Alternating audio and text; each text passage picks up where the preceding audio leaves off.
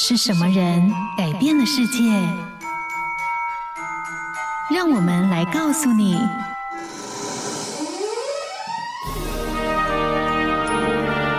改变世界的一百个人。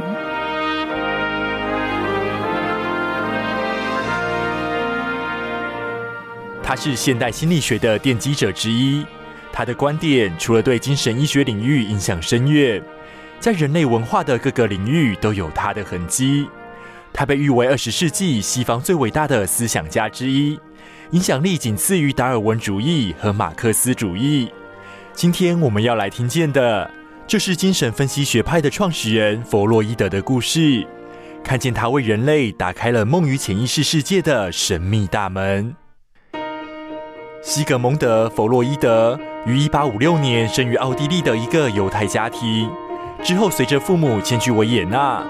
弗洛伊德原本的梦想是成为大将军或是政府官员，但因为当时反犹太主义盛行，所以只好转向在维也纳大学接受医学训练。在行医的过程中，他对神经医学十分的有兴趣，因而致力于研究歇斯底里症，同时也研究脑性麻痹。失语症以及微观精神解剖学，并在维也纳大学担任医学院神经病理学讲师。一八八五年，弗洛伊德获得了一笔奖学金，前往巴黎，向神经学家沙克学习透过催眠来治疗歇斯底里症病人。这段经验是弗洛伊德从神经学转向精神病理学的一大关键。一八八六年，弗洛伊德回到维也纳后，发展出了一套自己的精神分析理论，并在一九零零年发表了跨时代巨作《梦的解析》。书中分析梦境与潜意识和人性欲望的关联。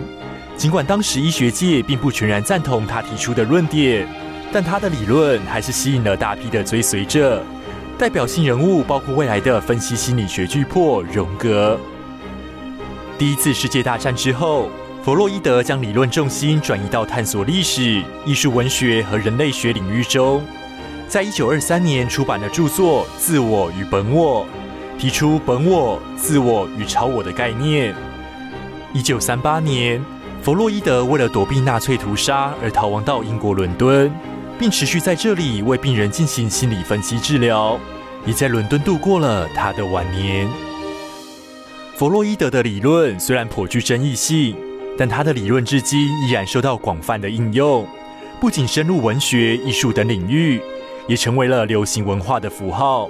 他并与爱因斯坦和马克思同被列为影响世界的三个犹太天才。